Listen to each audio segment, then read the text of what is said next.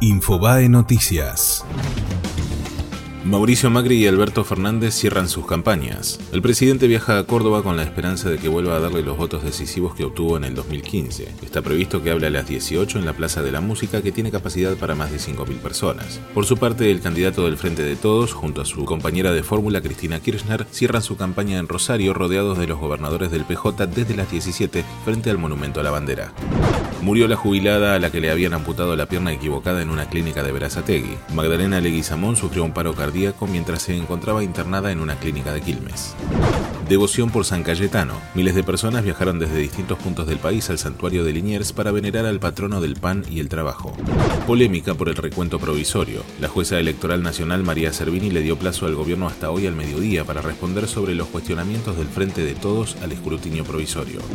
ANSES aumentó un 12,22% las asignaciones familiares. Las subas regirán a partir del mes de septiembre. Ese beneficio por hijo partirá en el caso de los trabajadores en relación de dependencia registrados desde 527 pesos hasta 5.447 dependiendo la zona y el ingreso del grupo familiar.